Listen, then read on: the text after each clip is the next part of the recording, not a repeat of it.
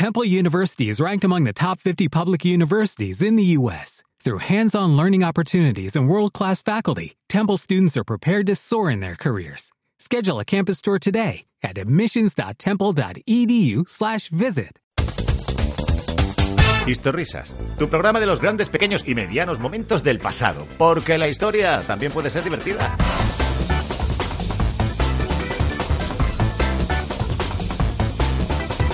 Bienvenidos a el quinto o el sexto o el que sea episodio de la primera temporada de Historrisas, la continuación del punto sobre la historia. El millón de personas, que se dice pronto y se cuenta, o sea, se tarda más en contar de lo que se dice. El millón de personas que disfrutó y escuchó el podcast del punto sobre la historia tiene aquí en Historrisas la continuación del proyecto. Aquí seguimos los clásicos, Nuria García, hola. Francisco Molina, ¿Qué pasa, chavales? Y la nueva vieja gloria, Diego M. de Saura. Hola, ¿qué hay? Miguel Ángel Aijón. Y nos visita Bea. Que viene de visita. ¡Hola, Bea! ¡Hola! Ha dicho ella. Miguel Ángel Vázquez está aquí dejándose la piel en el chocho de cables que tenemos aquí en este salón. Gracias al apoyo de la Universidad Europea, no lo del cable ni el chocho, por supuesto. Y con el glorioso Juanjo Ceballos a la cabeza. Y aquí tratando de no estropearlo y sin conseguirlo, Lorenzo Gallardo. Atención amigos y amigas. Id cogiendo un paracetamol, una aspirina, un redosón, ¿no? Como decir porque vamos a hablar de algo que tiene una importancia fundamental en la historia y a lo que creo, y creo que estaremos de acuerdo aquí, que no se le da la importancia que merece. El papel de los virus y las cositas malas y las enfermedades en la historia. Y si estamos listos y preparados, empieza... ¡Historrisas! Bueno, que no se nos olvide otra vez este pedazo de indicativo que nos ha hecho Antonio Romero en su Muchas amabilidad. gracias, Antolín. Ah, Qué crack. Eres muy grande. Eres muy grande. Por cierto, que ya sabes que me deja un cargador en tu casa. ¿eh? Tenemos que arreglar eso. Los virus, es a lo que vamos. Y las bacterias estaban aquí mucho antes de que llegáramos nosotros, nosotros no, los humanos en general, y seguirán aquí mucho después de que nos hayamos ido. Nuestro cuerpo contiene miles de millones de bacterias y de hecho no podríamos vivir sin ellas. Los virus ya son otra cosa. Las enfermedades nos han acompañado Bravo. y lo seguirán haciendo siempre, o al menos hasta que se inventen los aparatos médicos que tienen los de Star Trek. Pero por ahora tenemos que convivir con la enfermedad. Y la historia se ha visto afectada por las enfermedades siempre. Y por alguna razón no se le ha dado a este factor la importancia que tiene. A veces la historia cambia por un factor colectivo, como una pandemia, pero a veces también la historia cambia porque un líder individual tiene una mala tarde porque le duele la espalda y dice "Eh, quiero matar a todos los belgas, por poner un ejemplo. El ejemplo de los belgas, en fin, es gratuito. Lo que pasa es que por alguna razón los belgas no nos caen bien, tío. ¿Qué vamos a hacer? Ya está. Hay que decir las cosas. Hay que decir las cosas. Un ejemplo clásico de la influencia de la enfermedad en la historia es el siguiente bucle. Atención. Si una nación enferma, El pueblo buscará siempre un culpable y cuestionará a la autoridad e incluso a sus dioses. Se perderá la fe en sus reyes y su sistema político, que no es capaz de protegerles. Se preguntarán, ¿qué estamos haciendo mal? Y eso llevará a cambios políticos y sociales. Este esquema puede parecer simplista, pero ha ocurrido miles de veces en la historia y no creáis que solo ocurre en mentalidades prerracionales. Ha ocurrido, ocurre y ocurrirá. Comencemos con una historia muy desconocida, al menos en Occidente. Yo reconozco que la descubrí cuando estudié este tema. No tenía ni, ni la más remota idea, vamos a decir. Puede parecer muy anecdótica y la casualidad tuvo mucho que ver, ese factor del- tan azaroso ¿no? de la vida de la historia. Pero cambió el mundo para siempre. Es la bonita historia del año del elefante.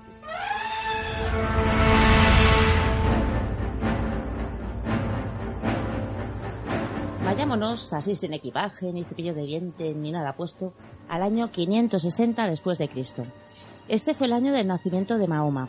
Este año, el rey abisinio y cristiano Abra trató de destruir una ciudad de lo que hoy es Yemen. Para ello atacó la ciudad con 40.000 hombres y 8 elefantes. Fijémonos en un elefante concreto. que tenía el nombre de Mamut. Un nombre para un elefante tan bueno pues como otro cualquiera. El elefante Mahmud se negó a atacar la ciudad. En ese momento, miles de pájaros atacaron las huestes cristianas. Las tropas se enfermaron de viruela y fueron diezmados por las tropas de la ciudad sitiada. Recordemos que estamos aún en tiempos preislámicos, pero años después esta historia pasó al Corán como un ejemplo del poder de Alá contra los infieles. un virus hizo lo que hacen los virus. ¿eh? Hacer para lo que han nacido. Virus- Pero, virusear. virusear. Pero la lectura religiosa de este hecho se convirtió en una lectura política y lo más importante, legendaria. La leyenda, sabiamente usada como herramienta de propaganda, ayudó años después al establecimiento del Islam como poder en la península arábiga, desde donde comenzó su imparable expansión. Y ocurrió en el momento perfecto. ¿Podría ser la historia de Oriente Medio y del mundo diferente si las tropas cristianas no hubieran enfermado? ¿Pudo este incidente ser una de las causas de la expansión ideológica del Islam? Pues sí. A mí me gusta mucho esto de pues sí, porque como expresión es rotunda. O sea, eh, no deja lugar o, a o vamos a hacer una cosa, lo, lo que sea, pero se acaba con un Pues sí. no, no tiene ningún, no hay duda posible. Diego, tío, te estoy viendo cara de ascenso del cristianismo. Seguro que te han dicho esto pocas veces. La verdad que es la primera. Pues cuando quiera, su excelencia, adelante. Vamos a ello.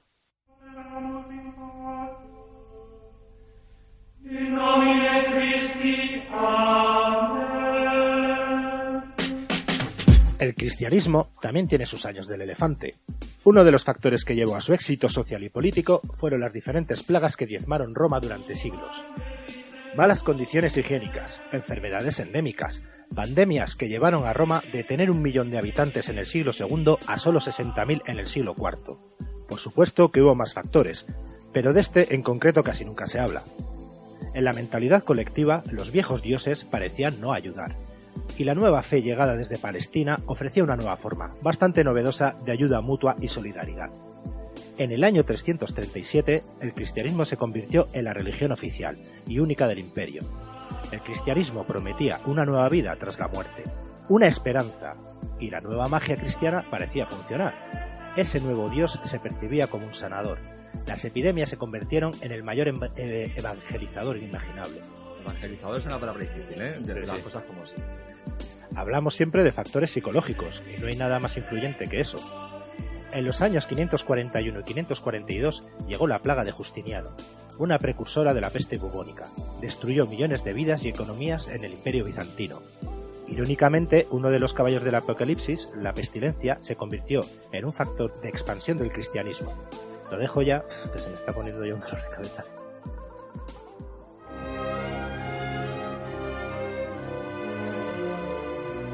Seguimos en estos risas con la colaboración de la magnífica gente de la Universidad Europea de Madrid. Tranquilos que después del programa igual nos vacunamos, pero tomando una cervecita. ¿Cómo lo veis? Cerveza que el alcohol desinfecta. Desinfecta. Desde aquí no recomendamos el uso de alcohol, pero una cañita no hace daño. Si es uso tópico, Si es uso, Destino distópico. uso tópico es- Bueno, mm, vais a flipar porque parece que el auge del protestantismo tuvo también un factor vírico. Vamos a mostrar unos puntos y vamos a tratar de demostrar cómo se conectan entre ellos, que esto siempre es muy entretenido. Recordemos la peste negra que sacudió desde China hasta Europa en el siglo XIV. Las teorías de la época eran básicamente tres. El castigo divino, la acción de los judíos, tradicionales chivos expiatorios, y algún intento burdo de explicación natural como malos aires del interior de la Tierra liberados por terremotos o incluso una alineación de Saturno, Júpiter y Marte en 1345. es que si Saturno, Júpiter y Marte salen juntos a, Claro, a que- que- que jugar, espera, que es una alineación ganadora, tronco. Menudo tridente. El Saturno es el que remata los córneres, ¿verdad? Los efectos de la plaga fueron terribles, una ruptura social que llevó al desmoronamiento de antiguas estructuras políticas. El feudalismo, que había funcionado desde la Alta Edad Media, empezaba a resquebrajarse. La economía sufrió un golpe mortal. Muchos recursos económicos quedaron descabezados por la simple razón de que los actores económicos, pues la tontería esa de que estaban muertos, básicamente. Una buena razón, claro. Digamos que estaban ausentes. No. Decíamos que, como siempre, el factor psicológico es fundamental. En Europa, la forma católica de rezar a un Dios aparentemente insensible parecía no funcionar. Hay que ponerse en aquellas mentalidades, siempre. Estaba claro que aquel Dios estaba insatisfecho con los hombres y los castigaba. El feudalismo en caída libre, la economía necesitada de nuevas formas de producción, la llegada de la imprenta y la resistencia creciente al poder centralizado del papado de Roma eran un caldo al que de repente se le añade Lutero. La reforma protestante se encaramó a la psique europea. Y además no olvidemos el factor político, ¿eh? que los países de centro del norte de Europa vieron la forma de sacudirse el poder de Roma. En resumen, ¿Fue la peste uno de los factores que inició el proceso que llevó al protestantismo? Pues sí. Oye, ¿qué, te iba a decir yo? Eh, me ha entrado el antojo de hablaros de la cosa de los virus y los, y los vikingos en América. Es que en esta casa somos muy de vikingos. ¿no? Sí, señor. ¿Cómo no, ¿Cómo no vamos a negar a cualquier cosilla que pida Ijón mientras, mientras pone esos ojicos de gato Shrek? Señoras, señores, alienígenas, el gran Ijón nos habla de vikingos.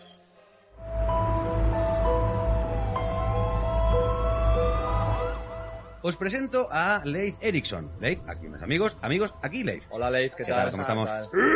Es es un poquito tosco. Vamos a hacer una rápida comparación entre dos procesos diferentes en cuanto a los virus. Lo que ocurrió en el norte de América con los vikingos y lo que ocurrió en Centroamérica a la llegada de los españoles. Leif Erikson nació en Islandia sobre el año 1960, año arriba, año abajo. Por cierto, era hijo de Eric el Rojo, del que hablaremos, eh, del que haremos un programita porque es que lo está pidiendo a gritos y no podemos llevar la contraria a un vikingo cabreado. Yo la última vez que lo intenté, no, no, no, no. Se puso aún más rojo todavía.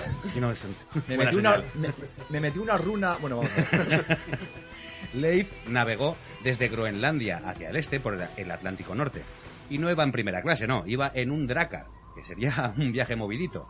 600 millas al este encontró una isla rocosa, que es la que hoy conocemos como isla de Baffin. Pero siguió hacia el este hasta toparse con la costa de Canadá. Allí estableció un asentamiento en una zona que llamó Vinland, lo que hoy conocemos como Terranova.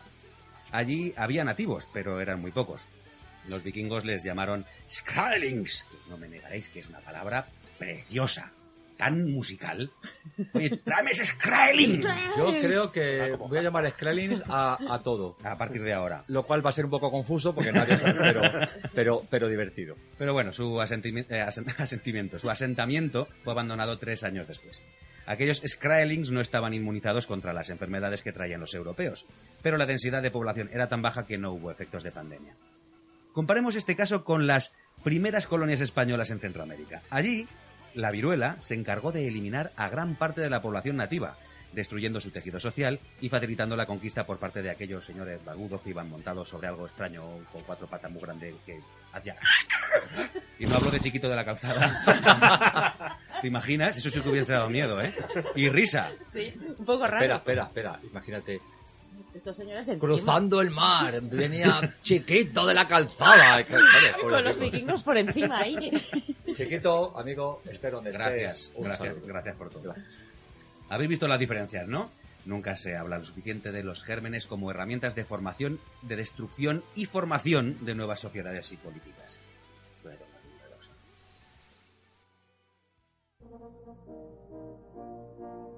Oye, ¿qué tal te has sentado redosón? Tiene mejor cara. Bien, tengo un poquito de gas.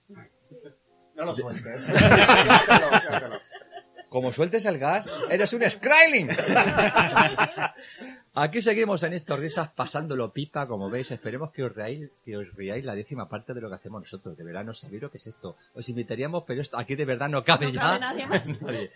Y seguimos aquí en estos risas, decíamos, con la colaboración de nuestros amigos de la Universidad Europea de Madrid. Qué gran gente. Damos un saltito en el tiempo, así, y nos vamos a las Skrailing, digo, a las cruzadas. El Papa Urbano II llamó a la reconquista de Tierra Santa en 1095. Aquel conflicto de dos siglos cambió el mundo. Durante la historia, las bajas de soldados debidos a la enfermedad casi siempre han sido superiores a las debidas a las armas. Los musulmanes defendieron sus tierras y mataron a muchos franis, que es como llamaron generalizando a los cristianos, algo así como Skrellings. Debido al origen francés de muchos de ellos, Les llamaban así. pero la viruela y la disentería mataron a muchos más. Las condiciones climáticas, la escasez de agua y las penalidades mataron a muchos franis. Recientemente, estudios afirman que las bajas por disentería eran mucho menores en Europa debido a una razón que os va a cantar. La cerveza ayudaba a la lucha contra la enfermedad. Claro. Pero en Palestina, mm, cerveza, mm, la justita. Ay, Mm. ¿Quién se, va a tomar, ¿Quién se va a tomar una al acabar esto? ¿Quiénes vencieron realmente en las cruzadas? Los gérmenes. Es lo que hay, chaval. Salvando los siglos y las distancias, pasó algo parecido con Napoleón y su Grande Armée. Napoleón envidiaba el poderoso comercio británico gracias a su canal de Suez y al acceso a India, pero los ingleses le derrotaron en Egipto y Napoleón miró al norte, a Rusia. Medio millón de hombres. entraron en Polonia en el verano de 1812. Polonia, pues no fue rival. ¿Los virus? Sí. Las líneas de suministro eran demasiado largas e inestables. Las malas condiciones trajeron el tifus. Cuando las tropas estaban a 300 kilómetros de Moscú, ya habían muerto 80.000 soldados, y siguieron adelante. Y allí se encontraron con el mazazo final, el general invierno. Ya conocemos el final de esta historia. La gran Armé se quedó en Gasiná de Armé. Siempre se habla del general invierno, pero muy poquito del general Tifus. Aquí hay que comentar dos cosas. Primero, de esto, Diego lo sabe todo. Sobre la historia napoleónica, Diego lo sabe todo. Hay que saberlo. Y qué temple ha tenido el tío cuando se ha encontrado con la línea que tenía que leer y en lugar de tropas se leía ropas y la frase que tenía delante era la siguiente. Cuando las ropas estaban a 300 kilómetros y el tipo con un temple Sí, sí. mm, ha tirado para adelante como un campeón. Gracias, Diego. Sí, eso la- Gracias, se la aceptó por el anterior, le he cagado. Francis, ¿quieres una patatilla? Pasa con el Darwin tanto dar la lata. El hombre viene De la patata. Qué bien, qué bien, qué bien lo hila todo. Qué bien lo hila. Es que el chaval este que, que ha cantado por, por, tri- por ¿cómo se llaman estos? Tri, algo. La Triglicéridos. trinca. Ah. Los triglicéridos. Ya no me acordaba. Eh, el temazo de los triglicéridos de la patata no se introduce al tema del que nos va a hablar Francis. Una enfermedad que provocó, provocó también una de las tres cosas. Una de las mayores migraciones de la historia. El hambre de la patata, aunque en el guion pone pata, en Irlanda.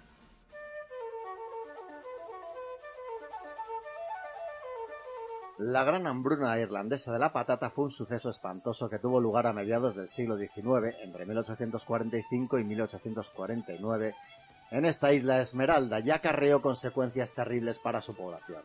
A causa del hongo Phytophthora infestan se produjo una gran explosión de la enfermedad conocida como tizón tardío, que afecta a diversas hortalizas.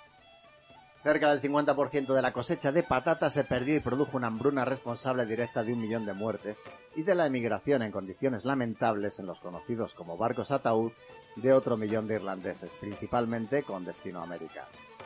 Las causas de que Irlanda, que contaba entonces con unos 8 millones de habitantes, perdiera entre el 25 y 30% de su población por una enfermedad agrícola, hay que buscarlas fundamentalmente en que Irlanda era en la práctica una colonia inglesa y estaba totalmente subyugada a los intereses británicos.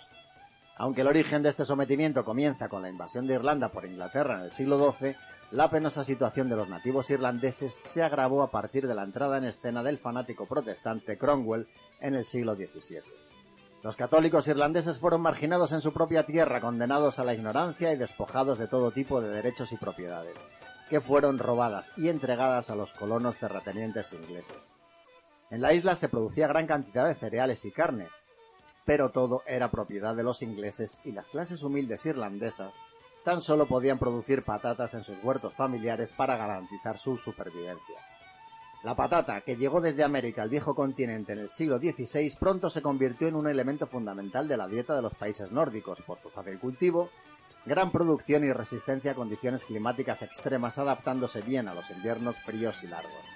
Además es un gran alimento que constituye una inmejorable fuente de hidratos de carbono, que es que aquí además eh, recomendamos dietas eh, saludables. Beban los hidratos, Diego. Viva las patatas.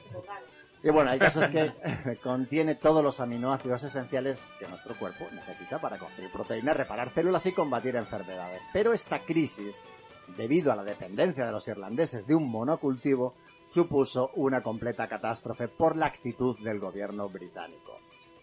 Seguidores por entonces del laissez-faire, doctrina que se opone a la injerencia gubernamental en asuntos económicos y del más puro libre mercado, no solo se abolieron todas las comisiones de ayuda, sino que se habilitaron gran cantidad de efectivos armados para custodiar los almacenes de alimentos frente a los hambrientos irlandeses.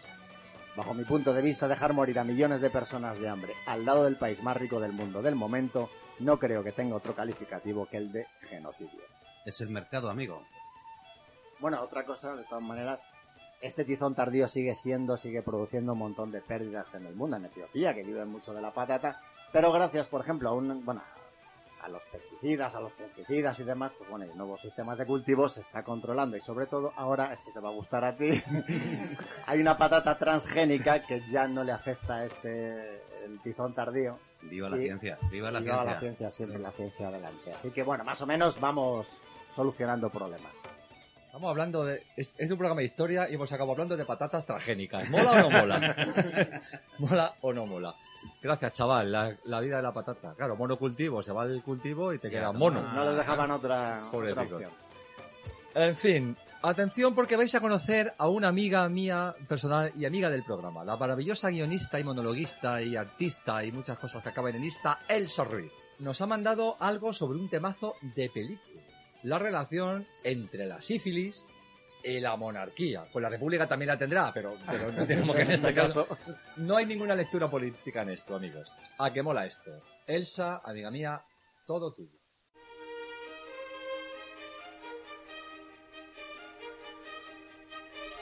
Hola amigos de Risas, la verdad es que me hace muchísima ilusión que me invitéis para hablar sobre la sífilis, que se ve que no había otros temas al parecer. Pero bueno, es que resulta que la sífilis ha influido muchísimo en la historia de Europa a través de sus líderes. Los de antes, porque los de ahora no me quiero mojar yo ni pillarme los dedos.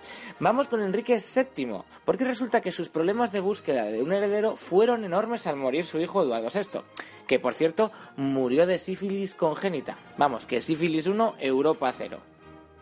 Y vamos a la poderosa Rusia. El primer zar desde 1547, Iván, engrandeció y modernizó Rusia. Y hasta ahí todo bien. Pero resulta que tras la muerte de su mujer, su sífilis galopante alteró su psique hasta ganarse a pulso el sobrenombre de Iván el Terrible. Asesinó a su heredero y la paranoia le enloqueció del todo. Su crueldad fue, pues, bastante imperial. Se casó siete veces y solo produjo herederos defectuosos, digamos, alterando para siempre el futuro político de Rusia. Vamos, lo que hoy se conoce como ser un hijo de Putin. Y estos son solo dos ejemplos, que hay miles, muchísimos más, pero en Historrisa solo hay 25 minutos y además yo he quedado. Elsa, tía, gracias. Un aplauso.